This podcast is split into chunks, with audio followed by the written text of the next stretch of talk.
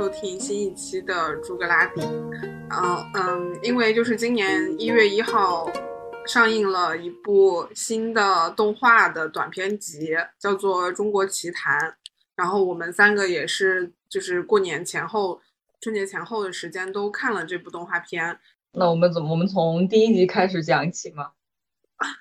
好呀，就其实第一集也是就是让人嗯立刻入坑的一集，嗯。我最喜欢第一集的这个角度，就是我觉得之前我们的神话故事或多或少都是有那种英雄主义和主角光环的。比如说说起《西游记》，大家就只说那个，最多说一下那个大妖怪，什么金角大王、银角大王是怎么对抗那个就是师徒四人的。但是其实，其实就是那个，就是我就我们看老版《西游记》里面有很多各种各样的小妖怪嘛，每次就围着大王大喊大叫的那些人。就我们从来没有，就是从来没有影视作品关注他们，所以就是这个设定让我觉得眼前一亮。对，然后第一集的故事就这么开始了。对，就《中国奇谭》第一集的故事，它嗯，这集叫《小妖怪的夏天》，它其实是写就是嗯，《西游记》师徒四人要路过一座山，然后那个山里面就是这个小妖怪的主角，它是一只小的野野猪变的妖精。然后这只小的猪妖，它就，它很崇拜孙大圣，然后它也就是嗯，在那个老板的命令下，自己会去做一些挣扎，因为他他觉得孙悟空是好人。我都看到有人去解读这一集的时候，就会带入一种打工人的心情，就觉得那妖跟自己的心态很像，就是老板让做什么就做什么，然后自己还很惨。比如说，就是要有一个比他级别高的怪。说要把那个做蒸唐僧的那个锅刷干净，但是呢，他们用抹布怎么刷都刷不好，然后那个他的上级就要把小猪妖拿起来，用他背上的刺来刮，就觉得嗯很惨。就是就是猪棕刷。啊，对，我我在那个知乎上看到有人就是很厉害，他就是每一集《中国奇谭》的每一集，他都用就是职场的思维来解读。那个小猪妖就是一个底层的无权无势的打工人，然后他有一个老板，但是他有一个更佩服的大 boss，然后这两家是竞对，就是各种各样的，就是从职场的角度去解读他该怎么样求生存。对，它里面的很多话语，你你不觉得也是这种职场类的，就是那种什么给你，就是那个什么上司，然后跟小猪妖和他们。这些小妖怪们说：“你们一定要在几点几点 deadline 之前要做完什么多少，实现什么什么样的一个成果。”对对对，然后也会 PUA 他们。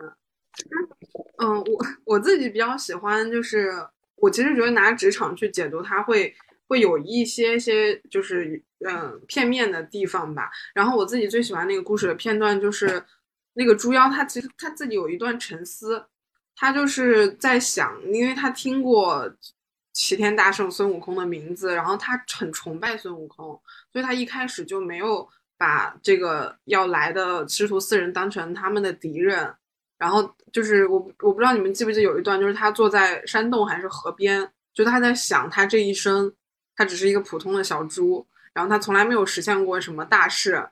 然后他就想要就是通过就是帮孙悟空。给他，嗯，就是在关键时刻，他不是被，嗯，他不是被指派就是制制作陷阱嘛？他就想想通过关键时刻的这个反水来帮孙悟空，然后希望就是这个能成为他的一个英雄事迹，就他希望成为一个，嗯，有有故事能留下姓名的人。这个我当时看那个片段的时候，我就会想起周星驰的电影。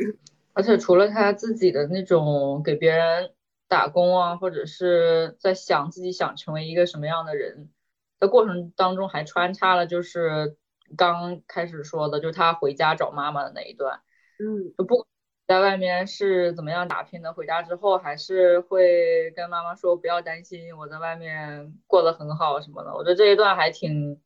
挺生活化的，很接地气。嗯，就把这种过年回家的这种气氛一下子拟猪化了。就是你要是拍个家庭伦理剧，我是不爱看的。但是你说小猪妖也有这个问题，就一下，就当时我和我妈一起看的嘛，我就觉得这个生活化一下就出来。对，而且这个猪妖他会给他妈妈那个老猪讲的时候，他其实会把外面世界的很多危险的事情会略过。对他只是就是轻描淡写的说，我我去上班，我要更努力。但是他其实自己的很多内心的挣扎也好，或者说他是下了决心要去干大事儿的嘛，那也有可能会死，也有可能，嗯，会遭受很就是很很很很重要的一些情况，但是他都就是轻描淡写的给他妈妈不讲。我觉得这个故事是一个非常现，虽然他是跟孙悟空相跟那个《西游记》相关的二创，然后它也是这种山里的猪妖的故事，但是它就是很现代。就不管是职场也好，还是跟家庭关系也好，是一个非常现代的猪。嗯，而且我记得有一有一个小小的对话，他好像是这个小猪妖，他表现出了他想出去打拼，好像想看看更大的世界的那个想法。然后猪妖妈妈就说让他好好干活，就是让那个大王赶紧让他升职之类这样的话。嗯嗯。而且我我记得就是第一集结尾的时候，其实当时有留一个悬悬念嘛，就可能空了几秒，就是孙悟空到底有没有救这个猪妖，还是真的把他打死了，对吧？很多人说，如果是现实中的话，如果你这样子背叛你的 团队和老板，然后去帮孙悟空，大概率人家是不会不会理睬你的，你可能现实中这个猪妖就会死掉。但是这个故事里面。孙悟空说：“其实我早发现这是个陷阱，然后从猪妖做做什么事情的时候，他就接收到了这个信号，后来还给他留了三根毫毛，就还是一个很很美满的结局。当时他那个留白出来的时候，我其实就是心里有点有点紧张，就是真的很大。这个小猪妖他自己经历了这么多挣扎，决定要去帮他的所谓对家，结果还要。”如果如果真的被孙悟空就一棒子打死的话，觉得好好可惜啊。不过这也这也是一一种结局了。但其实其实说实话，比较符合我的想法的结局，就可能还是比较悲惨的，因为他这个故事本身就是还是一个小人的物的故事嘛，没有那么多的，就是他毕竟小猪妖是没有主角光环的，在这种情况下，我觉得很有可能。就是被一棒子，甚至是误伤打死了。嗯嗯，如果我们一定要让他复活的话，说什么孙悟空提前看到了他，我觉得这个和故事一开始的主题又相悖了。就是小猪妖某种程度又成为了这个故事的主角。嗯，要是这个猪妖正常，他就是死掉了，然后他的牺牲不值一提，然后他前面的那些内心活动和下的决定就会得到升华。是，这就像我们，这就是一个很好的生活隐喻嘛。就像我们每个人，每个人的脑海子里都是一个小的宇宙，我们有很多的想法，也有很多的内心活动。但是可能在孙悟空的这一棒子之下，就是没有人会被理解和听到。嗯，而且我觉得这个故事还有一个点，就是他师徒四人里面，其实只有孙悟空有戏份，就他是一个太太厉害的。嗯，而太厉害的人物了，而且孙悟空他其实一开始也并不是神神仙的嘛，他一开始他也是一个妖怪，他只是接受这个任务护送唐僧去取经，所以他在妖怪之中就有很高的知名度。这个第一集里面，其实像猪八戒啊、沙僧啊，还有唐僧，基本上是没有什么戏份的，所有的。嗯，这个猪妖的改变也好，他的挣扎也好，全部都是因为他对孙悟空的崇拜。而且他很这个动画很聪明的一点就是，这个唐僧师徒四人没有一个确切的形象出现，就是自己里面我们所了解的师徒四个人就是一些影影子，他们的影子在路上走，包括最终都是就是那个小猪要复活的时候，孙悟空都是以旁白的形式出现的，没有画画出来就是。他们应该是什么样子？我觉得是不是一方面，就是之前的剧集也好，动画也好，这个四个人的形象都已经太深入人心了，他们不知道如何再创作在这个剧集里面。嗯，其实孙悟空的配音倒是非常的逼真。对的，嗯，感觉那味儿一出来就知道是孙大圣来了。是的。还有什么你们特别喜欢的那个短集吗？嗯，应该就是鹅鹅鹅吧。对，鹅鹅是第二集。我我应该了解，鹅鹅是一个那个新闻上，就是说那家长带小孩看了《中国奇谭》之后，嗯，说你们这个动画做的实在是太不好了，就是吓着我们家小孩了，大概这么个意思。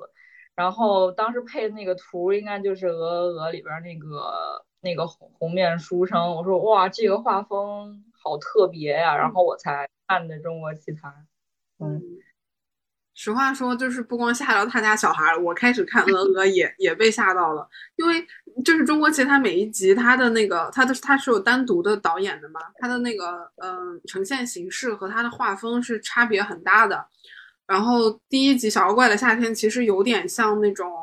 嗯有我觉得有点像那种水彩漫画书，然后人物其实也是那种就是像简笔画变成动画那样子，我不知道有没有一个专业的词。然后但是《鹅鹅》它是。嗯，算是我觉得最特别的一个，它是那种水墨画形式的，是那种水墨动画。就其实水墨动画也很适合展展示展现鹅鹅这个故事了。但我一开始看的时候也很害怕，因为它整体都是那种灰色，然后只有一些红色反差，而且就是我开始看的时候，我在想，就是这是什么邪点，就感觉有一些有些不可名状的恐惧。啊，而且他那个恐惧感，除了色彩，还有就是那那集是没有台词的，如果没记错，就是只有只有配乐，然后就像一个默片一样。我当时是在一边吃饭一边看，然后他那个他那一集一开始就是。那种画面一呈现，再加上那一种配乐，我连饭都不敢嚼，就是整个人都忘了 呼吸，就在这里看，说到底是怎么回事。嗯。然后当那个背着鹅笼的那一个人走到就是那个山的拐角处，然后看到那个书生，他把那个脸偏过来的时候，吓得我，这个饭就在嘴里 含着，嗯，好，真的是有点那个诡异。对。但他讲的确实也是一个，就是很很像那种《聊斋》之类的故事。就他他的这个故事，我觉得是最符合就中国古代那些嗯志怪故事的。他其实是讲，就是有一个小货郎，他也是一个普通的毫无能力的一个普通人，然后他背了两只鹅，应该是他是不听人的劝阻要去。嗯，某个山，他要走那条路，结果那条路上就果然就是有有这种鬼或者妖怪吧，就他就碰到了一个碰到一个啊狐狸变成的一个书生，就是你说头能转三百六十度那个，然后这个书生就嗯，相当于他是胁迫这个小货郎陪他吧，吃了他的鹅，然后嗯让他陪他喝酒还是什么的。然后这个书生，我觉得特别妙的，就是在这种水墨动画里面的一些、一些、一些，就是能把一些，嗯，就是这个故事的构思能呈现的特别好。就比如这个狐狸书生，他要从自己的嘴巴中去吐出他的，我不知道说他的情人是一个兔妖嘛。然后那个水墨画，它就是就是能够呈现他张大嘴，然后吐出了另外一个妖怪的效果。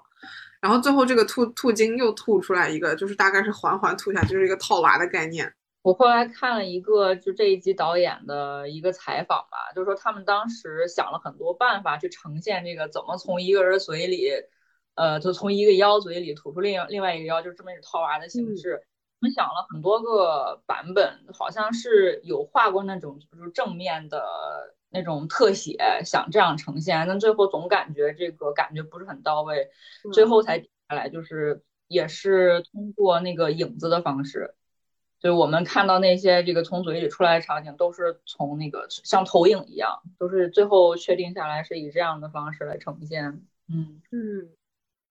而且它的里面对狐狸书生以及他吐出来的那那些，他们就是穿的都很体面，很好看，就只有头是那个保留了那个动物的形态，然后也他们喝酒啊睡觉也有屏风什么的，也有精美的器具。我我不知道这个故事是有没有一个改编的原型，不知道是哪个朝代的故事。那我觉得它的画风和构思特别古代，但是它这个多角关系可能可能之前的故事里面都没有。哦，那个导演回复过说，就这个故事改编是南朝时期的一个这种也是志怪小品，叫《阳羡书生》。嗯，然后你说的这一层一层的套，嗯，不是鹅龙，真忘了。对对对，可能 都有。然后你说的这套一层一层，其实就是他原来的故事本身，就是每个人自己心里都有一个自己的心上人，然后他们一层一层的这么套娃，互相也不知道，就是就是让人感叹那种人心难测，而且体会。我感觉它是这种中国志怪小说一个特别有意思的想象。我之前好像从来没有，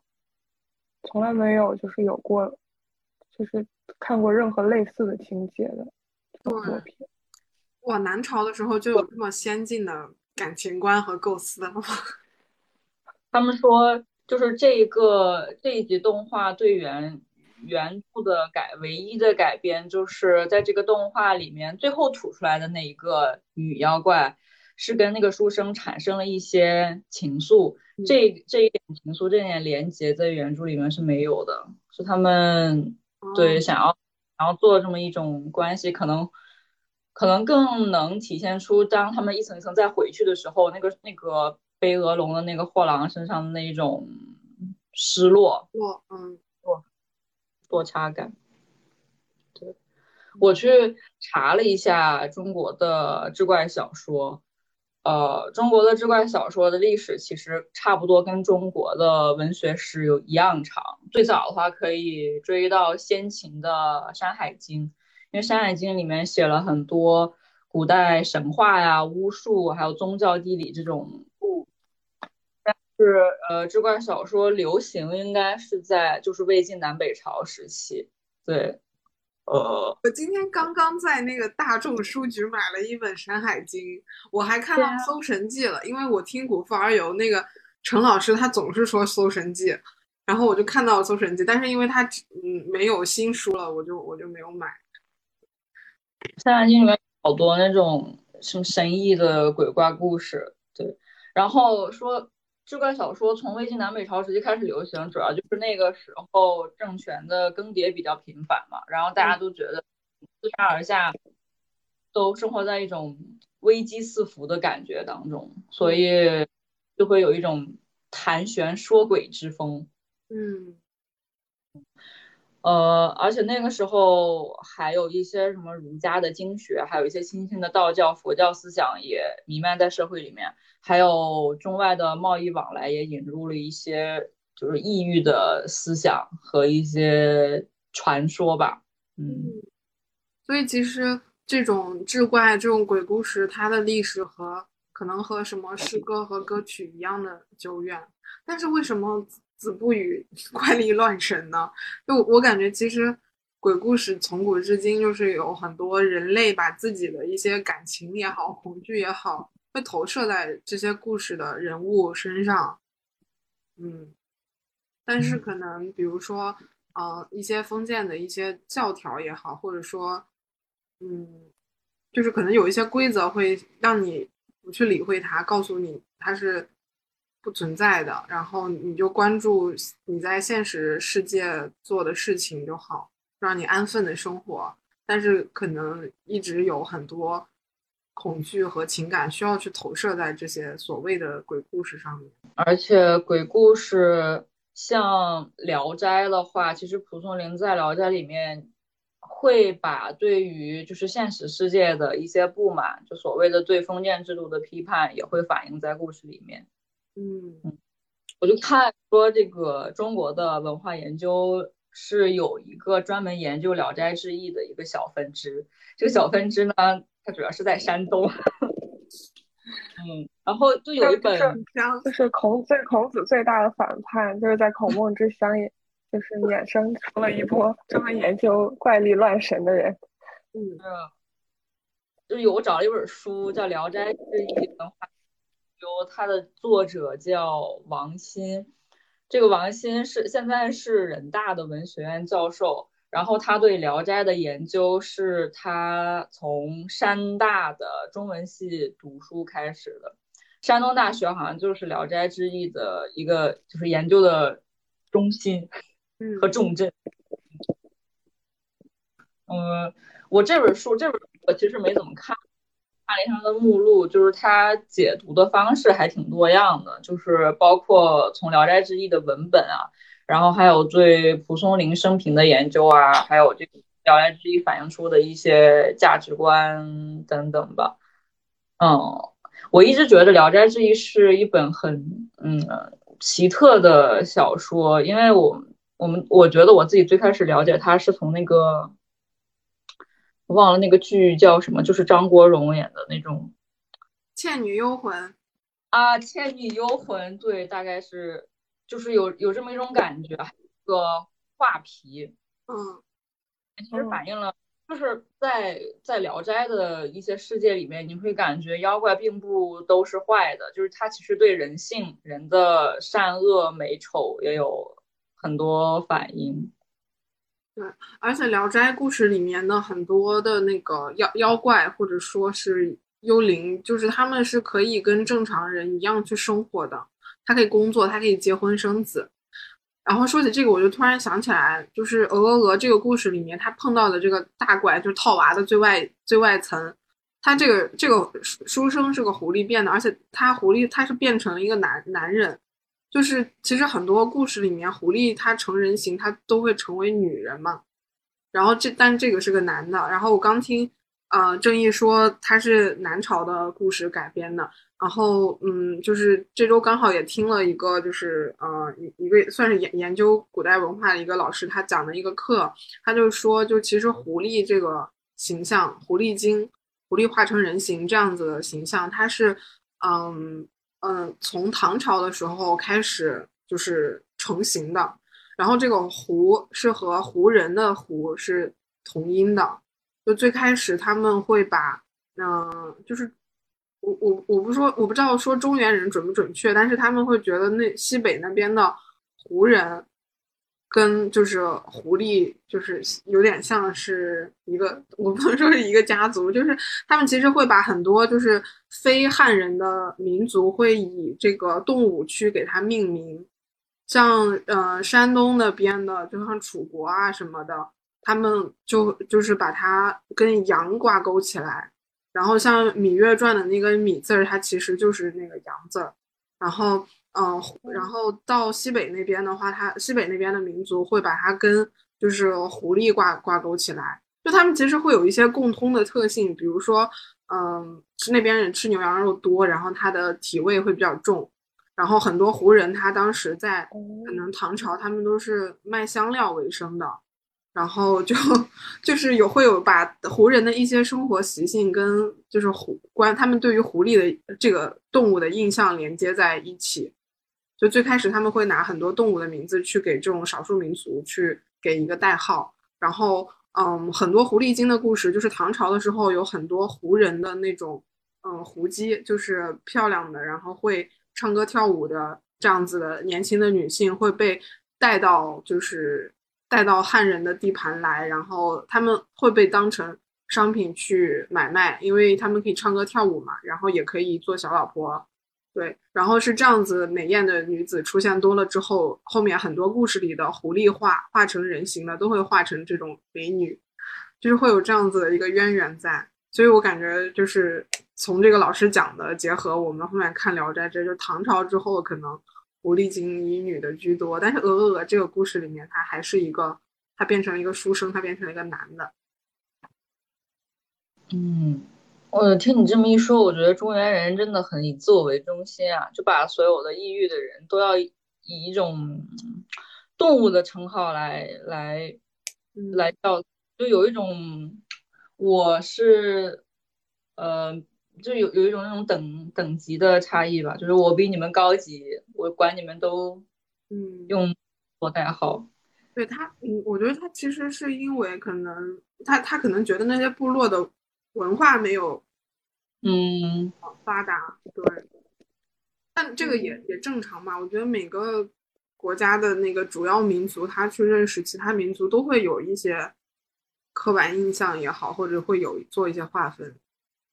嗯，即便到现在，其实我们对于某些国家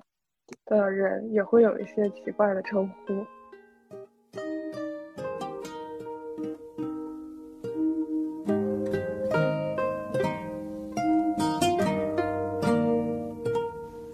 三个故事，嗯，中国奇谭的第三个故事叫玲玲，就是那个狼人的故事。这个狼人的故事，我感觉是非常就是接近我我小时候会会听到的那种故事，就是狼，嗯，会有狼孩嘛。我不知道你们小时候有没有听过狼孩的故事，但是这个狼孩他就只是就是有狼的生活习性，如果他从小跟人一起养，他就会跟人类一样，然后他会把他兽性隐藏起来。如果他跟狼群一起长大，那他就是个很危险的生物。其其实玲玲这个故事，我觉得还相对来说还是比较，我我个人感觉是比较单薄的。就他只是讲这个小男孩发现他自己的好朋友是是头狼，对，以及就是村民们去猎杀了这个狼，呃，小男孩和他的妈妈。嗯，这个故事我觉得这个故事有点中规中矩，但是我最喜欢的那段。就是你可以预想到他所有的这个故事可能发展的走向是什么，比如说可能甚至我能预想到就是这个老狼，就是这个 不好意思，就是这个小男孩他的母亲可能会被人类射杀，然后保存了小男孩自己。但是我最喜欢的就是最后那一幕，就是那个小男孩和那只狼对着河遥遥遥遥相望的时候。那可能是我比较理想化的那种人与动物、人与自然之间的关系，就是能隔着一定的距离互相探望，不要伤害对方。然后那个那个最后的场景我还是很喜欢的，画面也很美，那种白白的勾勒出来的，嗯，一条河，然后应该是左边画面的左边是那只狼，画面右边是那个。那个男孩主角，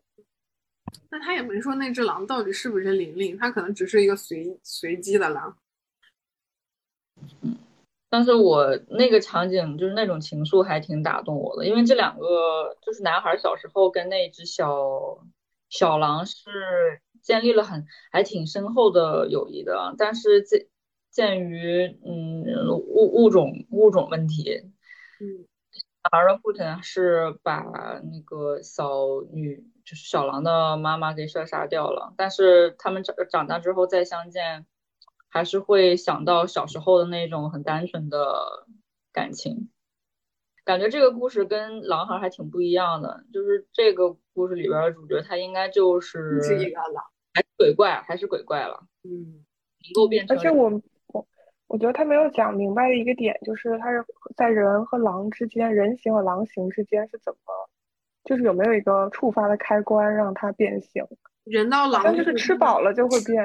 对，人到狼肉会疯狂吃肉，激发他的那种动物本能，他就会从人形变回去。对，但是人家吃的也是烧好的肉，对不对？也没有生肉。哦，是因为他就是。当狼的时候，那个环境太恶劣了，他妈妈都好不容易才能搞到一只兔子，所以他老是吃不饱。然后他去到那一个小男孩家里，他见了好好多肉，那个烧烧鸡，然后他吃食就有点控制不住了。嗯，哎，我不知道你们有没有看过，就是类似的一个故事的版本，就是他不确定是狼，就是当这种需要去呃吃吃其他动物。为生的这种嗯妖怪，他们如果吃的是，比如说是吃动物不吃人，或者吃死的不吃活的，他就是好的好的好的那个家族。然后坏的家族，他就是 吃人不吃动物，然后吃活的。他好像是吸血鬼吧？可能是。但是刚刚才那个他在就是狂吃的那个场景，当时我就第一时间就想到《千与千寻》，就不要吃太多，吃多了会变成猪。其他都有危险，这是一个 learning。OK，嗯，好，然后下一个故事是乡村巴士带走了王孩和神仙。啊，我说实话，这个故事我没太看明白。嗯，就是你看完第三集再看这一集，你就感觉这个，这第三集就是那种一眼就都都能明白，但是这一集就是你寻思半天。其实我到最后也没太 get 到他要表达的意思。我对这个故事印象还挺深刻的，但是我其实看的时候也没有能能够总结出它的核心思想。但是我后来在那个 B 站上看到有一个 UP 主，他就是，嗯，他就讲他对这集感到触动很大，他甚至把他看哭了，就是因为这集他觉得复原了很多他，嗯，小时候在这种乡村生活的细节，就包括，嗯，那种，嗯，每家每户的这种生活的感觉。然后以及就是村里会有一个这种傻傻掉的小孩儿，王孩儿这样子的人。然后老人们会乘凉的时候讲一些故事，然后给小孩说山洞里有妖怪，然后有那种小破庙啊之类的。就是他觉得有很多乡村生活的细节都还原的非常的逼真。就我我觉得他有一个切入点特别好，是我自己看的时候没有总结出来的。嗯，就是呃那个呃这这个动画片里面这个男主。他就是他曾经有过很多疑问，就是山洞里面妖怪到底长什么样，然后以及，呃，他为什么会有三个影子，就是他会有很多这样子的疑问和很多好奇。但是其实他妈妈呀之类的，他身边的大人并不能够给他和他的小伙伴们去解答这样的疑问。还有那种他能看到，就是有小妖怪帮。爷爷去做饭啊，这种东西就是在他长大之后，这些东西才消失了。就他就是他会有一个童年视角看世界的一个这样子的一个童年的滤镜，他会觉得就是有很多东西是新奇的、不可解释的，有的是恐惧的，有些是很奇妙的。嗯，我觉得他对那种细节的刻画，我印象特别深。就是对于那种你有过这种类似童年经历的人，他可能会引起强烈的共鸣。对于就可能缺少这方面，因为各种各样的原因没有这些类似经历的人，我觉得他是个很好的乡村生活教学。就是你能，就是很细致的刻画了那些东西。但我感觉这个片子就是，我觉得它是个很好的片子，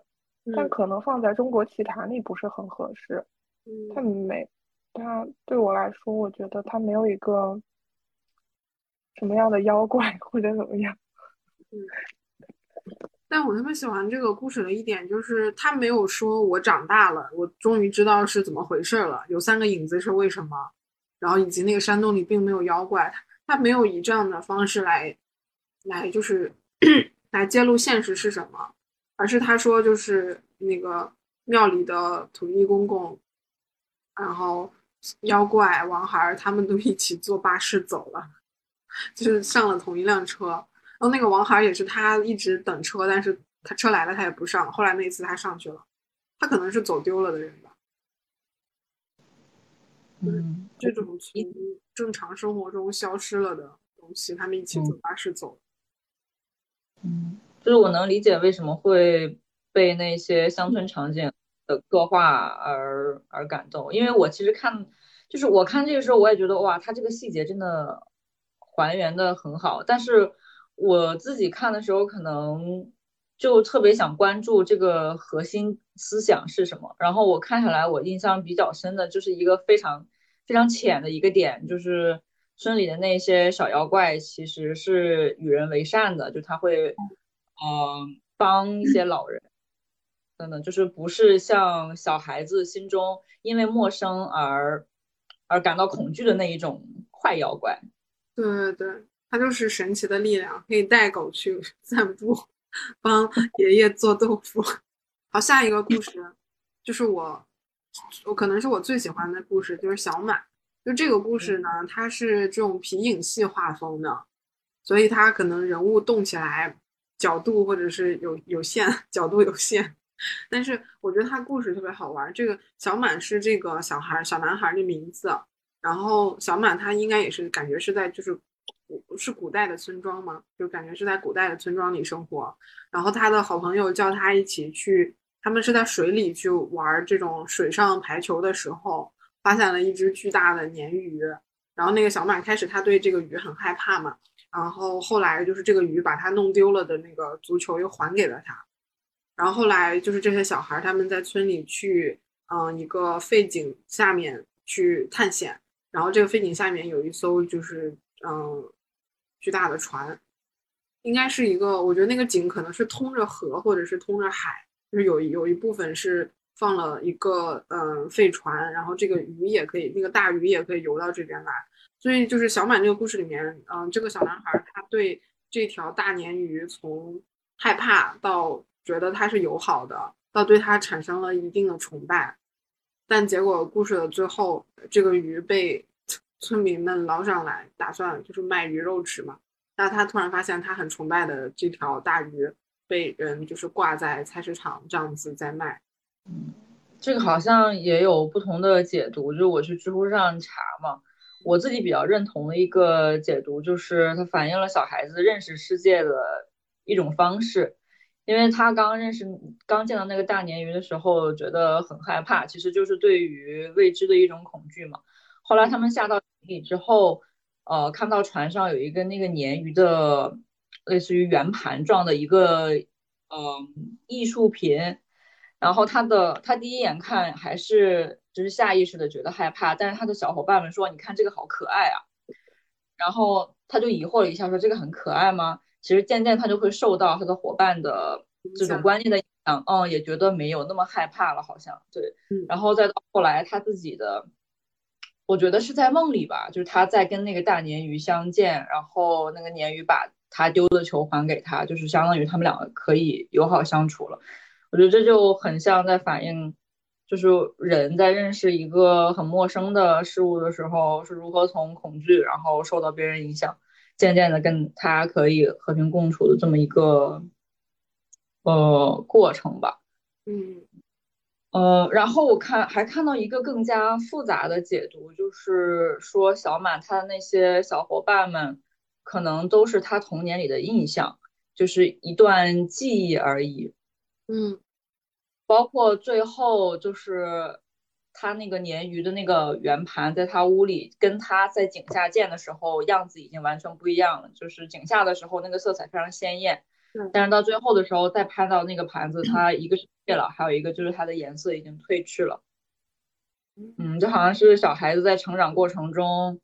就是回忆起自己童年的一些往事，然后。最后那个鲶鱼被挂在市场上，就是它的童趣跟长大之后那种市井气息、柴米油盐的一种冲突对抗。哦，哎，我自己的那个理解角度跟这两个都不一样。我觉得就是他这个其实就是写了就是人和自然的关系，因为小满他是一个他他虽然长在一个渔村，但是嗯，他是毕竟他是个小孩嘛。所以就是像他和鱼之间的关系是完全靠自己去认识的。然后这条大鲶鱼就很像人类面对就是自然中一些强大的力量，可能是其他生物，可能是其他的，呃，一些自然现象的反应。就它开始是会恐惧的，到后面你会学会和它相处，但是有一天就是你会看到它，它是要被征服的。所以这个最后一点就会感觉有一些可悲。嗯，而且这个这个就这一点就是回到那个这个这个动画的名字小满嘛，小满其实是我们很熟识的那个二十四节气之一。小满一般是在小麦灌溉的时候，嗯，就是小麦出熟然后需要灌溉的时候，感觉它可能某种程度也反映了，就是我们就是形容那个小的时候，我们对很多自然的力量。就是充满恐惧，然后对于未知有很多不解，然后再到后面，后面应该是不是换个节气啊？就是说小满改了个名字。但我觉得，就如果他没有看到这条大鲶鱼被人捕上来当当肉来卖着吃的话，他对于这个这个大鱼的感情是不会改变的，他会崇拜它。他觉得这个鱼很很厉害，它又如此庞大，他会保持他的崇拜。但是他是他看到大人们会直接捕杀这条鱼，他的这个崇拜才破灭的。其实我特别喜欢就是 巨大的海洋生物。你没有那种巨物恐惧症吗？我觉得巨大的海洋生物是既触发了我的巨巨物恐惧症，又触发了我的深海恐惧症。哦，我没有，我我是我在豆瓣上加的那个巨大沉默物体迷恋组。就是那种巨非常庞大的东西，会让我就是产生一种崇拜，就是我可以理解这种崇拜。对我，我我也加了那个那个组，我经常会去逛，但是出于一种很变态的心理，就是我很害怕，但是我又想偷偷看一眼。我我我小时候去，呃，应该是蓬莱吧，那边有个很大的佛像，特别特别高，然后它下面是个广场。我们当时去的时候，然后在那个就是广场那里，然后就是仰头看那个巨大的。像像观音一样的，就是当时你就感觉他那个圣洁的光辉在照耀着你，就确实会让人产生一种崇敬的心理。但是我又是一边看一边起鸡皮，是一种很复杂的感觉，就是你又想看他，但实际上你心里又有点就是那种压迫感。嗯嗯。我感觉我在豆瓣里看到过一个类似的照片，就是镜头道路的尽头后面是海，但是就感觉海上立了一个巨大的观音。呃，那个我也看过，我觉得呃那个我还好，因为它只是大，但是当你真正站在它的脚下的时候，往上看那个视角，我觉得嗯最震撼。我是害怕巨物，但是不害怕海底。然后我之前潜水的时候遇到过，就是。就是下面潜水的时候遇到了那个 manta，就是它有一个，它它那儿像一个旅游景点一样，摆了一个特别的像一个大的祭坛一样，周围很多 manta，就是那种魔鬼鱼，非常大，就是到处的游来游去，然后你在那其中就感觉非常，就感觉参参加了一个宗教祭祀仪式，然后但是。但是我是不害怕，我是不害怕海底，但是有点害怕那个那个巨物。然后说起豆瓣小组，就是除了巨物那个，我我是会害怕，就是四川乐佛大寺，就是乐山大佛那种东西。乐佛大寺，对，乐山大佛。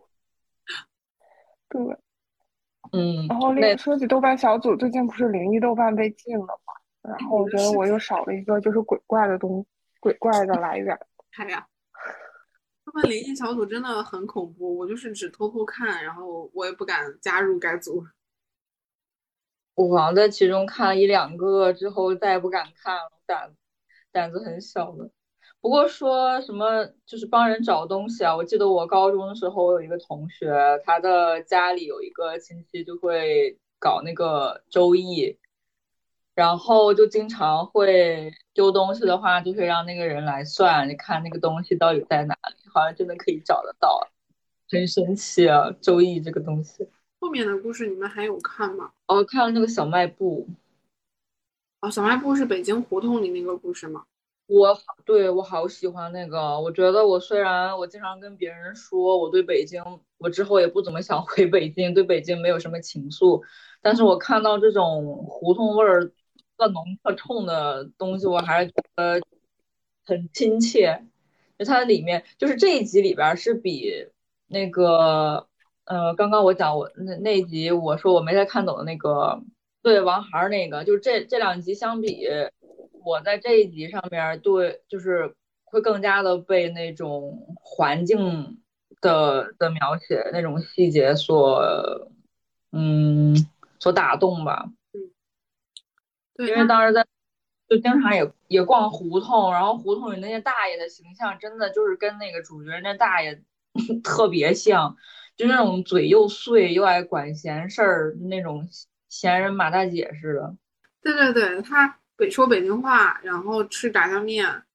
吃了吗您，就是那个剧特别的生活。对，就我就喜欢他那个嘴特碎的那个劲儿，还有遛鸟。对，就胡同里边加什么下棋呀，还有我觉得他那个就有一个人，他自己家汽车照上那个汽车照，然后在那个轮胎上放一个板儿，嗯，怎么说呢？我觉得这这个细节特特别真实，因为我当时其实我去逛胡同的时候不太不太明白啊，他照上车也就算了，为什么要在车轱辘那儿放一个呃那个木木板儿？后来我才知道，这好像是怕被偷轮胎呀，还是？这个故事它把，我觉得它是一个特别写实的故事。就因为这个老人的儿子要接他去那种现代的公寓里面去住了嘛，他很舍不得胡同里的生活，然后又因为他在这里也生活了很多年，他对这里的，嗯，这些物品其实也是爱护有加的。所以这个故事里就是这个，嗯，胡同里的这个老庙里的石狮子啊、门锁啊，然后以及他照顾过的小动物，都都邀请他去了一个 神奇的世界去给他道谢。然后感觉他这个构思特别的好。我很喜欢他那个刚进门就是阴阴森森的，然后让那老头特害怕。结果呢，突然一下就是有一个彩色的小猪，啪，把周围的环境全部都都变得就是色彩斑斓的，呃，好梦幻，很我很这种感觉。对，对。然后他们的那个像那个石狮子的配音也特别可爱。而 且而且，他这个故事里面的那个，嗯，就是引导着老人去这个庙的妖怪，就是很华北，很有华北特色的。它是耗子精和黄鼠狼，就是他还有一种反差吧。因为那老头一开始不想去，然后那耗子精、黄鼠狼还有大黑猫，就是想要类似于。强迫他去，一开始就可能还以为这个这些妖妖怪是不是有什么心眼儿，结果去了之后，人家是跟他道谢道谢。这个反差也也让我觉得很有意思。所以这个故事就给那些不愿意搬家、不愿意扔东西的老人给出了很好的解释。而且最神奇的是，这一群这个小鬼儿、小鬼怪们，他们还住在了这个老头的家里。嗯，然后还要用水，我不知道他们为什么要用水，擦自己脑门儿吧。嗯，我我特别喜欢，就是因为它里面那个配音就是北京话嘛，然后这个老人会给那个小卖部的年轻人催他找对象，然后还说什么，嗯，就是那人家住公寓的人都吃外卖啊等等，吐槽的特别真实。我们中国奇谭的几个故事就聊完了。现在还剩有一个最难看的故事，我没有提，就是我不知道它是叫玉兔还是飞鸟与鱼，就有一集还没上映嘛。有一集是外外星姑娘来的那个，我看了，真的很难看，这是可以说的吗？对，很难看，我也觉得很难看。那个故事的设定也很俗气，就像一个。就像一个美美国动画片的，就像一个美国电影加韩剧，然后用那个日本画风呈现，就大概是这样子。哦，你这你这个总结太精准了。就是一下，我觉得就是飞鸟与鱼，因为我还挺喜欢这名的。那个齐豫那那歌，我还就是有一段时间特特别喜欢那种两个物种相爱，但是无法跨越那种爱情。我还以为，就是这就是因为这个名给了他一个很高的期待，然后他一开始说一人住在小岛上，我说嗯不错，结果突然来了一个外星小女孩儿，我说怎么回事？和人类相爱的故事吗？哎，结果还真是。就没有什么新意了，我自己觉得。而且他后面说，因为要陪那个孤独的鲸鱼，给他做了一个可以发射相同呃声波的这么一个热气球，以以作为他这个男主跟女主之间无法跨越的这么一个类似的隐喻，就很俗气。嗯，而且他我感觉科技还能改变。科技影响爱情这种东西，而且它里面就是有一个，嗯，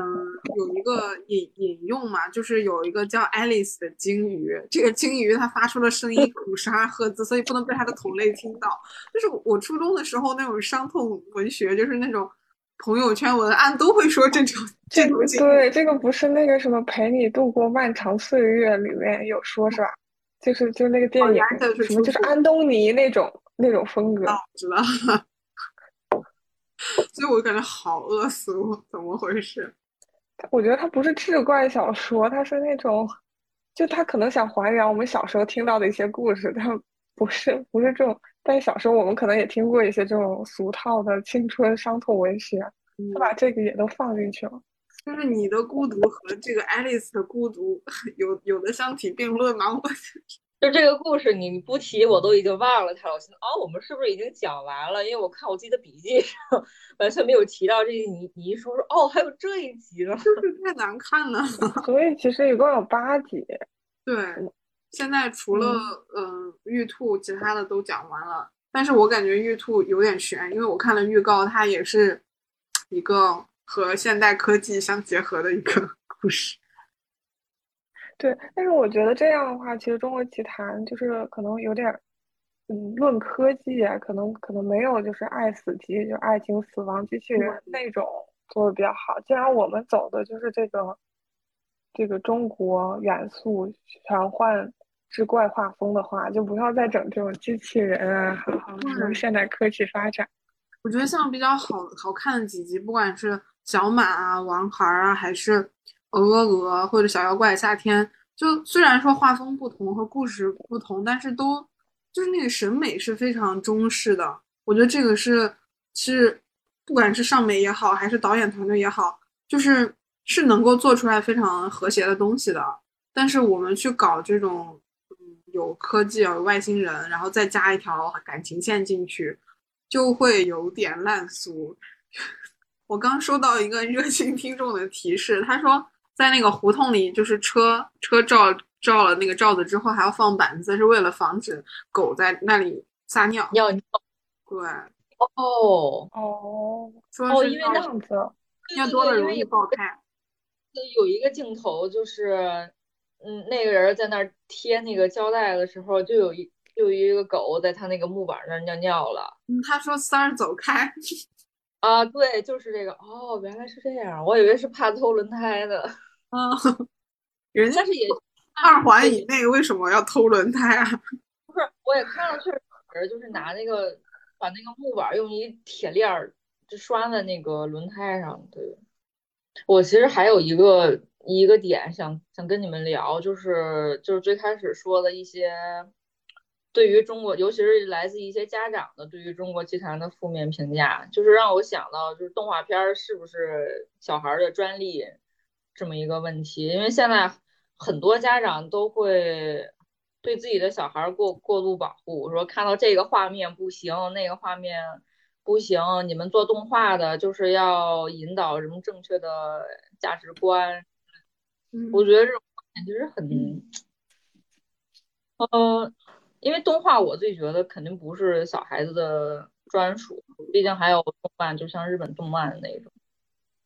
嗯。就我想到两个点，一个就是首先这个我个人的，就是跟这片子是跟我妈一块看的，大过年的，我们俩大年初一，然后包完饺子开始说要不看个动，然后我妈首先就是先是啊，为什么看一个动画片？我说这个动画片不是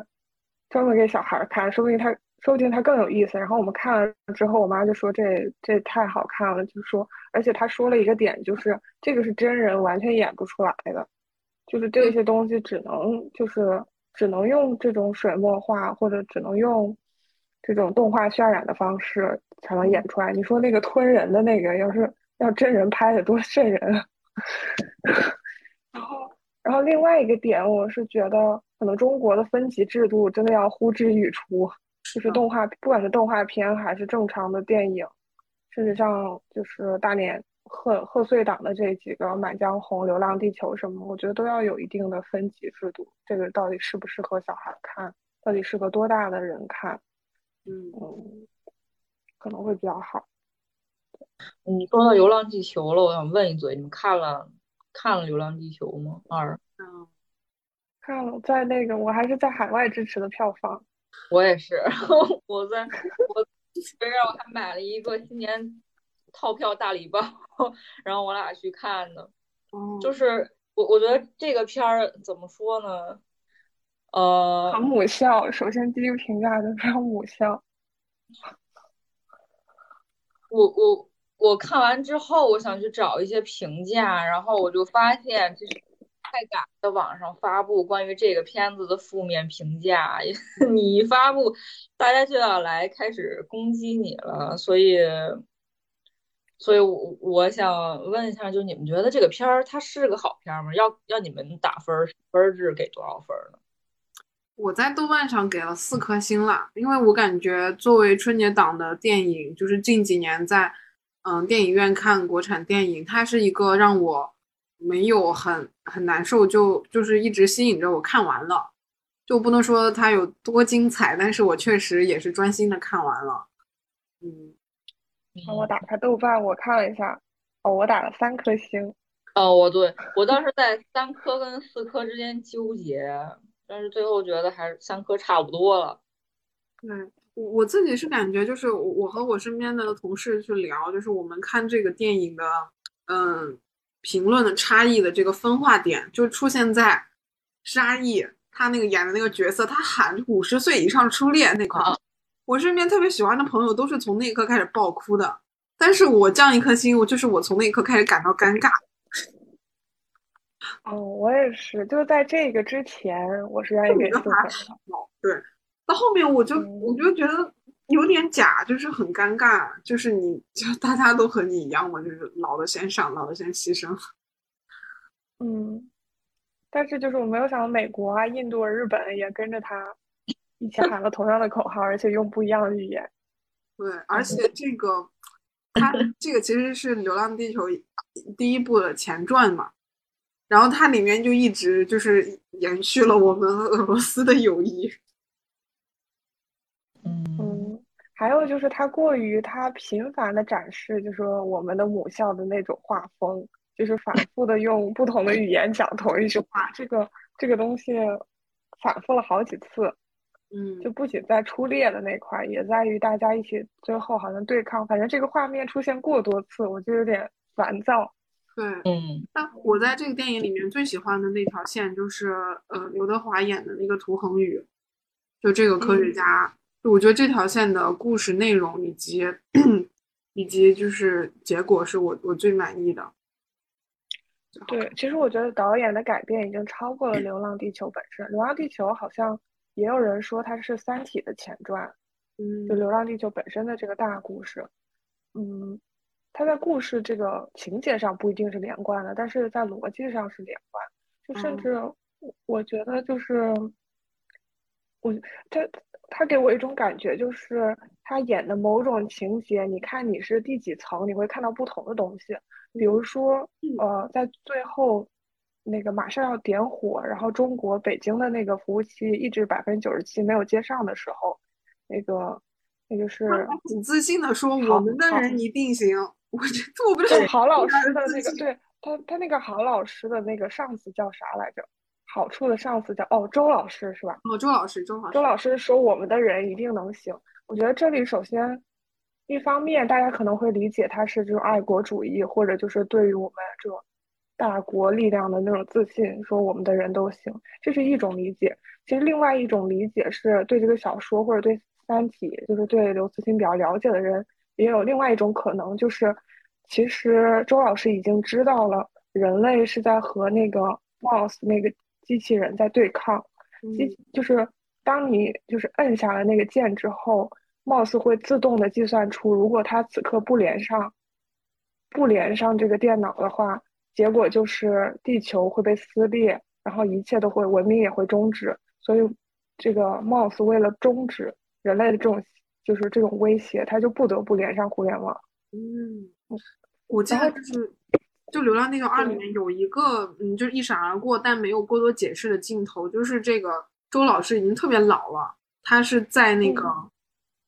什么 CW 多少那个型号的机器面前坐着，就他像涂涂恒宇和吴京一样，就他们他单独面对那个机器做过，但是他当时已经非常非常老了。有没有对，他是好像是那种执剑人的感觉，就是导演后来透露过，这个周老师可能是下一步的一个影子。就是刚才那个我我说那个强情节可能说的不是很清楚，当时我在看的时候确实有疑问，就是那个那个百分之九十七的进度到百分之百，它不是在点火之前实现的，而是在点火之后，就我们人类确认点火之后，它就从百分之九十七跳到百分之百。嗯，就是它其实不一定是。那个涂恒宇和他的女儿在那里面完成的。涂恒宇和他的女儿可能早就输完了密码，最后到那个百分之百，可能就是 Mouse 在控制的。因为人类发出了威胁，就是 Moss，如果你不把它加载到百分之百，那我们就直接点火发射，地球就会撕裂，文明就会毁灭，你的目标就会达不到。而且其实他女儿就是那个程序啊，就只有他能记住那个数字。嗯，但是机器也是可以记住的，貌似这个机器人也可以记住那个数据的。但他但他女儿就是能记住，就是因为他把女儿的意识植入到那个机器里了呀。那本来已经不是他女儿了，那个已经是一个，就是他他女儿跟 Moss 是是不一样的。他他女儿被输入进去的那个是 C 什么什么十号那个，对吧？然后 Moss 是另是另外一个，Moss 是升级版吗？我记不清了，但是我的印象里，Moss 应该是升级版，它是那个反过来是 S S O W 五五零五五零五五零 W 对是 Moss，嗯嗯，所以就是如果你简单的看，可能是觉得他有些自信，他是在那种发出强国的声音，嗯，但是另一方面，你可能可能其实他其实是在，他是能说出那样的话，其实是在对 Moss 进行威胁。哦，如果这样解读的话，我觉得合理了一点。因为我之之前是以就是前面那一种视角，那种大国的自信来解读的，然后我就给他扣了一颗星。我感觉，我觉得这个片子的呃主要分歧点就是很多人夸它是因为它的特效做的特别好，我绝对承认它的特效确实是非常非常牛的，但是不能抛开特效不看。不看故事情节，就是我觉得他这个故事，说实话，我看了前面的呃半个多小时，就感觉他还没有走到一个主线，就是他好像什么都想讲，但是什么都讲的很仓促，就是这个节奏的把握，我嗯，我觉得其实可以更好，没有分清一个主次。嗯，除了它的特效，我我特别喜欢就是有几个关键场景的音效。就是第一次他们的那个宇宙电梯急速受到攻击之后急速下落的时候，我不知道你们有没有印象，那个音效有一个就是类似女女性声音，然后就是发出一一一的声音，就那个音效非常的宏大，就是会让我感觉到就是就是这个事情已经严重到人类命运这个程度了。对，就是他这个就。光单单从电影工业来看，确实这真是科幻，就是中国科幻电影的巅峰。不管从动，就是这个特效，还是从音效来看，嗯，我觉得这一点是值得就是特别赞赏。对，但我觉得它适合春节档，但它依然就是还是比较，就是因为它够俗，它才适合做一个成功的春节档。它就是拉着全球人民集中力量办大事儿。然后关键时刻有一位中国英雄舍身取义，然后帮大家办成了这个事。嗯，我看有一个就是有一个博主说中美大片的价值观的不同嘛，美国很多大片就是个人挑战权威，然后拯救了全人类。中国呢就是权威来调调动个人的力量。然后拯救全人类，这是两套不同的价值观念。我觉得美国拍不会拍出《流浪地球》，其实《流浪地球》本身也是个非常中国文化内核的东西。美国绝对会拍，就是人类一小波人类坐着一一艘飞船，然后走出去，然后去到探索外星际，然后给人类安上新的家园。就只有中国人才会就背上家园穿越吗？星际 穿越是，他他星际穿越是，就是那个宇航员靠着他和他女儿之间的爱，然后他们当然也很大压力要拯救地球，但是他们还是实现了太空移民嘛。嗯，对，而且那个爸爸他们女儿已经很老了，他依然很潇洒的跟他的就是去去约会啊，去去宇宙旅行，也确实是价值观不一样。我记得那个女儿就是去星际穿越，我看了好多遍嘛。我记得那个女儿最后说，就是她在病房里，她说那个父亲不应该看着女儿死去，然后说我有儿媳满堂，就是就是有很多人可以看着我死去，但你你可以去外星球找你那个，嗯，那个伙伴一起建立新的基国，这个其实也是美国版俗气，但是对，就是就是完全是两种。对中国就不会啊，中国就是大家都接过来过年。就《星际穿越》里的爸爸，他是就是为了他的女儿。其实我觉得他去去接受任务，很大一部分程度是为了他女儿生活的世界能变好，而不是说我要拯救全人类。但但《流浪地球》里面那个吴京演的，他也是为了他的儿子能够进地下城。其实这个还挺真实的，他没有说我我代表中国去搞定这个事情啊。嗯，就为了抽签抽签儿嘛。对对，这个其实也挺真实的。对，但鉴于它的原型就是中国中年男性写的，所以我觉得也完全可以理解，没有说他不好的意思。嗯，对，就这些女性人物的刻画的话，导演其实已经比刘慈欣高很多了。这个影片里有很多非常饱满的女性形象。对，就是后，对，我还跟哈娜。讨论这个片子里的女性形象，就是那个，呃，吴京那个老婆叫什么？哦哦，不是这个，朵朵。嗯，朵朵，对，就是我们一直对朵朵的这个形象的转变感到很震惊，因为她刚出场的时候给人一种是一个很有个性、很独立的一个女性的形象，结果。到后来，当然一开始首先被人家就意淫成了，就第一眼看过去就被意淫成了什么之后就要结婚生孩子，这这个视角让我觉得很很难受。然后后来他们两个在一起之后，就朵朵就就她的一身武力就也就放弃了，也不是也不去做宇航员了，就在家嗯生小孩。我觉得这个我不知道原著怎么怎么写的，但是我觉得这个转变。还还挺还挺典型的，原著里面没有对女性的描写，只有人名。我其实我觉得这个朵朵特别像，就是《三体》里面那个，我忘了又忘名字，就是那个男主那个面壁者，他的老婆叫庄严吧？不是，罗辑的老婆庄严。对，也是庄严在里面就是毫无没有毫无描写，对，就是一个人名个性。对，罗辑有个老婆叫庄严。对，庄严，你看她名字叫庄严，然后严是女字旁的严，但是叫庄严，你懂的。然后 就是就是她的女性形象是没有自己的个性的，她就是一个符号，她是老婆，然后是你牵挂的人，她是嗯，就是很容易消逝的美丽的东西，就她是一个符号。我觉得刘刘慈欣的书里面就是这样子的。如果就是。我觉得，如果从女性主义角度来评判的话，这个刘慈欣啊、《流浪地球的》一系列三体系列都应该被按到耻辱柱上。但是我们就是 没有必要再从这个角度去分析这么一档贺岁片。对，你们还是支持了他的海外票房。对，所以就是我我觉得贺岁档，我我个人就是我看了《流浪地球二》，然后看了《满江红》和《深海》，然后我觉得《满江红》其实是最好看的。但《满江红》里面，因为我们刚才就说里面那个女性角色的设计嘛，《满江红》里面我唯一的槽点就是它里面对女性角色的设计。我你们有看《满江红》吗？没有海外票房啊，我又不能看盗版，是吧？支持正版。好吧，好吧，就《满江红》里面，它它嗯有很多就是好演员啊，包括张译啊，然后雷佳音啊，然后小小岳岳云鹏、沈腾，就他演的是。嗯，沈腾演的是一个叫张大的一个大头兵，但我就不想剧透太多了。但这个故事它其实有，嗯，有三个阶段。第一个阶段，你发现它是一个封闭范围内的一个悬疑片，他们是要找凶手。就当然这个院子的主人是秦桧嘛，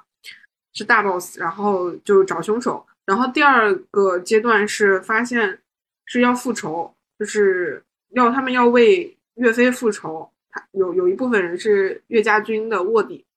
然后到第三个阶段，就一直到电影的最后，你才知道他们复仇到底为的是什么。就他其实不是为了报仇，但是我就不剧透具体是为了是什么。所以他这三层递进做的特别好。然后里面，嗯，像沈腾他主演的大头兵，他是一个岳家军的一个普通的军人。然后里面，嗯，为，嗯，就是有三个女性角色吧。嗯，如果只算成人的话，有三个是这个沈腾演的大头兵的老婆。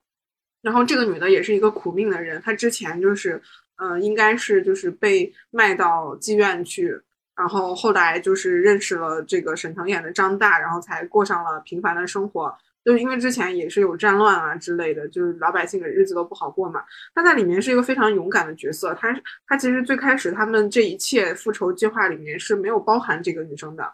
但他自己知道这件事儿之后，他把就是本来计划中他们是要找三个舞女，他拉着自己的姐妹上，他就是自愿搅和到这摊事情里面，而且在关键时刻，嗯，就是帮助杀害了秦桧下面一个最得力的一个手下，就是就是真的是靠体力去杀的，就是这样一个非常，我觉得已经是有勇有谋的一个呃角色了。但是呢，呃，这个电影里面就是当然。嗯，就是秦桧的人发现张大这波人是呃叛徒的时候，他们就要惩罚他们，让他们招供啊等等。嗯，我不想剧透太多，但他他们当时是要从他这里去找到一封信，然后找到更多的信息，他们就会刑讯逼供嘛。然后刑讯逼供，对对，岳家军的方式就是把他背后的“精忠报国”四个字儿要给他剐掉。然后，但是对这个女的方式，他就会找很多那个军人去强奸她。然后沈腾演的那个男主，他就他就在那边喊说：“你可以杀他，但你不能糟蹋了他。”就这句，就这一句台词是我对这个电影最大的槽点。但是，嗯，如果你说它是放在古代，所以它有这样子的说辞，这是一种解释。但是它在这个台词设计上，它其实有很多很现代的东西，比如说会有一些谐音梗啊，以及一些笑点都是非常现代的。但是他依然说你可以杀了他，但你不能糟蹋了他。就这个是我对《满江红》唯一的槽点，除此之外，这个电影真的非常好看。就除了我刚刚讲的它剧情上的递进之外，它的嗯拍摄手法，然后以及加了一些戏曲元素进去，都会让你感觉结构非常的精妙，就是看的时候会有那种嗯妙啊的感觉。比《流浪地球》就是从从作为它一个作品来说，我觉得观赏性要高很多。嗯，你刚说那句台词，我一时不知道应该怎么 应该怎么去思考，对吧？就很离谱，就是我。我当时电影院，我这拳头都不知道该往哪个方向打。就这二零二三年了，我在春节档电影院还听到了这样的台词。但是呢，最后呢，就是这个电影的最后的高潮，就是我我就给你们俩剧透吧，就他们复仇，他并不是为了杀了秦桧，而是他们要让。嗯，秦桧来背出来，就是他稍微有一部分虚构，就是说，呃，风波亭，嗯，岳飞被呃杀死之之前，他在墙上写了写了他的遗言，嗯，然后就是守卫只知道一百一百零零八个字，但是他不知道是什么意思，但是秦桧去那个房间了，并且他背下来了这个这这首词就是《满江红》嘛，点题了，所以他们最后的所有的努力是为了逼把刀架在秦桧的脖子上，为了逼他把岳将军写的这首《满江红》背出来。然后那个电影的最后就是所有的军人都在嗯他的那个院子的里里外外站着，然后嗯对易烊千玺演的演的那个人他就逼着秦桧，然后让全军复诵，就是上面说一句，底下传一句，一直传到这个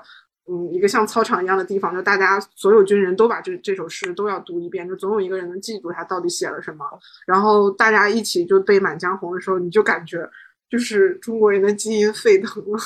就豪情万丈，确实很感人啊。但是，嗯，我觉得这种感动其实男的女的都能够共情了。但是他，他中间就是，他就是这个电影里角色里的一些直男观点，依然让我觉得很出戏。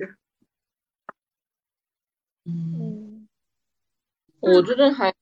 嗯，我觉得这个矛盾点就是，嗯，他的价值观以及，就首先这个故事很浪漫，就是你这么多人是就是前赴后继的拿生命去拼，是为了把这首词流传下来，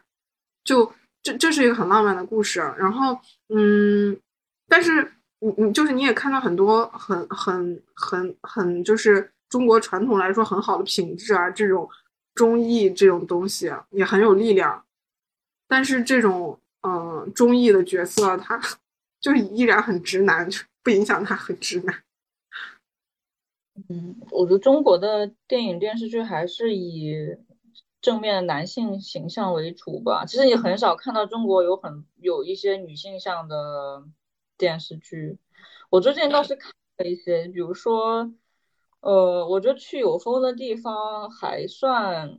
还算比较以女性视角来讲吧。对，就是刘亦菲跟跟李现的那一部剧，那一部剧里面除了刘亦菲，就是其他的一些女性角色的形象也还挺饱满的，大家都是有自己独立的思想，然后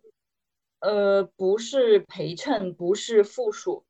而是有自己独立的故事线。我觉得这个还不错。当然，这部剧我后面我们后来就没有看了，就是相当于看了一半弃掉了。嗯，呃呃，一开始的话主要是集中在，呃，一个女性人物从大城市打拼，然后觉得疲累，到云南去休息的这么一个故事线。后来慢慢慢慢就是以感情线为主了。嗯嗯，包括这两个人到底就是一个一个男主是要在农村里发展，继续振兴乡村，但是女生想要回到大城市去继续工作，两个人的感情可能没办法继续。嗯，然后后来呢，这个女主就是呃回到了那个云南的小小村子里面，想要跟那个男生继续，但是呢，你不能说他恋爱脑，因为他是回来也是做投资的，也是算做了一些市场调研。那个之后我就没有再看了。觉得以感情为主，或者是以乡村振兴为主就没有必要了。还有一个，还有一个就是呃，那个韩剧《暗黑荣耀》，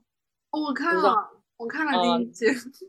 那个还挺，我觉得当一个爽剧来看还挺不错的。那个就是纯女性向了，一个女性的复仇故事。那个相当于男性是一个略陪衬的角色，包括那个。女主的那个男朋友啊，主要是起到一个打辅助的作用，对，打辅助一个推动的作用。就这种剧，我觉得看起来还是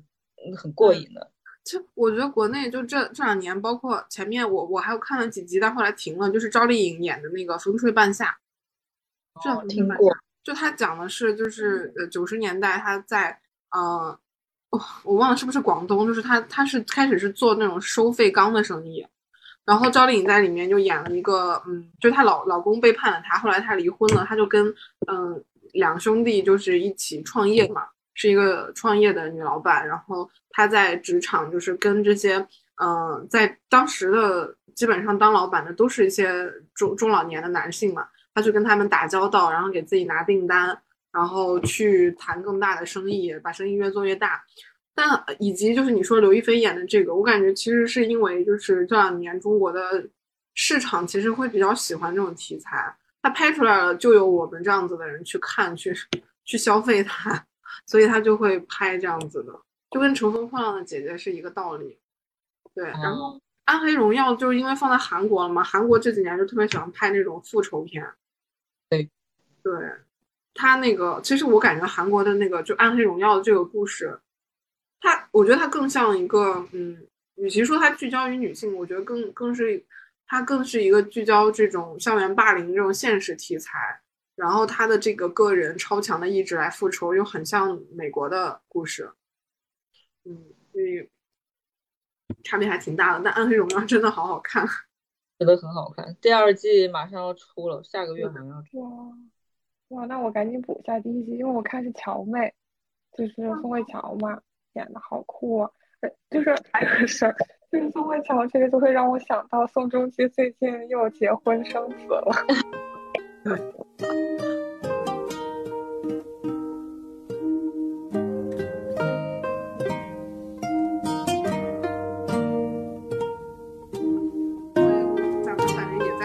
就是是谈这个志怪的事情嘛。然后我之前就是一个月前听那个古风而游，他们有讲就是。近这几年就是获奖的有很多书，它都是其实是讲，嗯，就是这种通俗意义上的鬼故事，他会讲人死后的事情啊，或者讲一些幽灵的故事。然后呢，我听他们推荐了，就是呃日本的这个书叫《幽女出没的地方》，然后它里面就是把很多，呃，我现在大概看了百分之八十吧，它它里面是把很多日本的呃古代的。呃，怪谈故事，call back 一下我们前面聊的，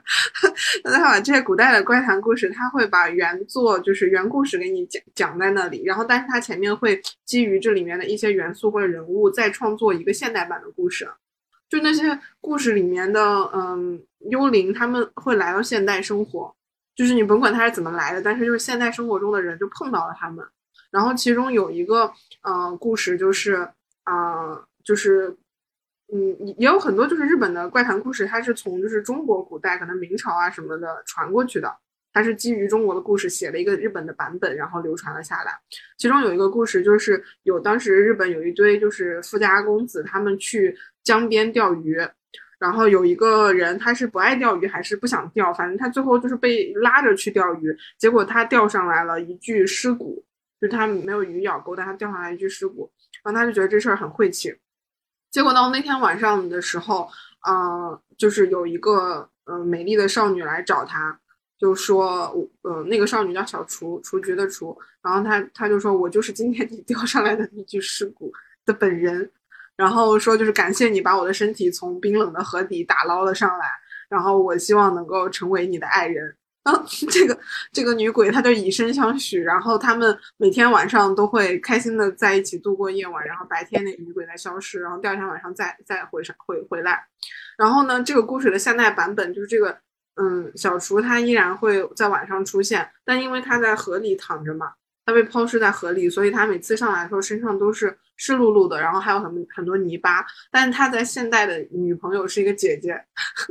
然后这个这个这个女孩。也是，就是把他救上来的人，他就会给这个小厨，嗯，洗澡，他们会互相洗澡，然后这个小厨洗完澡就会出落成一个非常可爱的少女。我觉得这个剧都从古代到现代变成了一个从一个很猥恐怖，对不对？但是我觉得就是这本书里面的所有怪谈故事，就是当大家知道他是鬼，就有的时候是明知道他是鬼，或者有的时候是，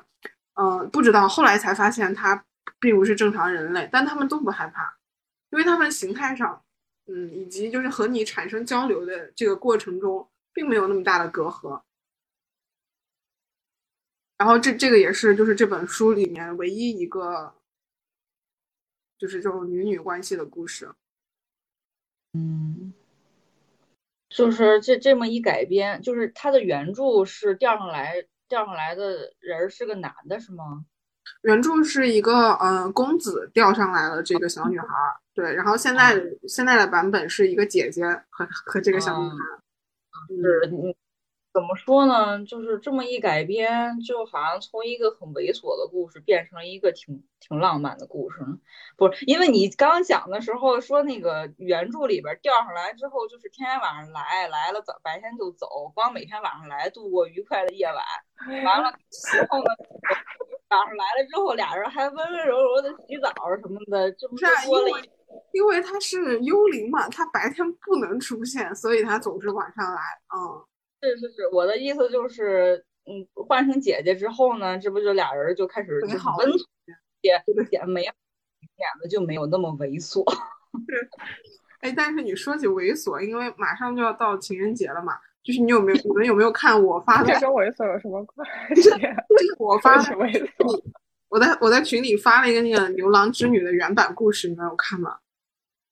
就是那个猥琐吗？可以看一下文字版，就是说。牛郎织女这个故事，就是我们现在知道的这个版本呢，它是叶圣陶老先生改编的。然后他在古代呢，它其实有十二个流传版本。然后呢，就是嗯，有七个版本中，就是占占绝大多数比例的这个版本中，这个嗯织女她首先她是一个嗯，就是我我不能界定她是人还是仙还是妖怪，但她是一个就是穿着。穿着一身羽毛的姑娘，就有点像一个鸟啊这种。然后织女和她的呃六个姐妹，就是她们大概是七仙女这样子来河边洗澡嘛。然后织女先脱下了自己的那个羽毛外衣，然后就牛郎才他就是一个猥琐男，他就去偷了这个女孩的衣服。后来其他的嗯仙女发现这个有有男人来偷衣服，那些人都立刻变成鸟飞走了。然后织女不得不留下来跟他结婚生子。然后在一段，我为什么觉得好像在小时候某个动画片里看到过？对你可能看到的是被偷这个事情。对你可能看到的是原版的故事，然后有些故事的版本里面，就是这个织女后来她在嗯，她走了之后，呃，就是后来有一天，就是她已经给这个牛郎生了小孩，然后有一天她就是问他小孩说：“你知道爸爸把这个羽毛衣服藏在哪里了吗？”然后小孩就说了，他就是穿上衣服立刻走了。后来有一天，他给他的小孩也带来了羽毛衣服，然后把他们也带走了。就这是一个版本。然后还有一个版本，就是那个王母娘娘来帮忙嘛，划出一道银河，把牛郎隔在那里。就是织女不想跟他在一块儿。有七个版本都是这样子，就王母娘娘其实是帮他，就是一个女性帮女性的故事。然后，但是我们现在的版本就是，嗯，织女和牛郎他们都是劳动人民，然后 他们。他们就是田园牧歌的生活，相亲相爱。然后王母娘娘就是一个呃这种有有有有权利的阶级，然后把他们的生活破坏了。就是会有这样子的一个改编。我觉得刚刚说的那个仙女洗澡，然后牛郎去偷衣服的这个，好像是小时候看过一个《欢天喜地七仙女》吧。嗯，反正就我觉得小时候我看到过这个情节，而且不止一次，好像在动画版本和真人版本里都有看到过。这个就是，这才是小孩不能看的东西啊！对啊，就有很多仙女跟。凡男的爱情故事都是从男的脱衣服开始，都是这样开，都是见色起意。对，一点都不美好。对，一点都不美好。好好一仙女，嗯，真的，感谢王母娘娘，下次去拜一拜。所以，其实我觉得，嗯，就是比较，就是这种。故事中广为流传的故事，它很重要的是它的故事模板是什么，以及就是性别和阶级在里面的它的结果和下场是什么，这个才是我们要警惕的东西。对，这种现在这个故事就 make sense，就是他俩其实不想见面，但是每年见一次吧，就出于就是共同抚养孩子啊等等义务，每年就嗯不得不见一次。对。这样搞情人节是一个非常美好的节日。知道这个版本之后，你不再过七夕了，不再为他消费。真的就是是那些其实分开了或者离婚的不或者无法就无法再忍受和对方一起生活的这些伴侣们，他们每年相约七夕，稍微见个面，处理一下这一年的杂事儿、手续啊等等一些非必一些非必要不见面，但是必要的时候得见一见的这些东西。对，它的那个出处是《搜神记》的毛衣女，就是带羽毛，这是织女的原型。推荐你们看这本书，真的非常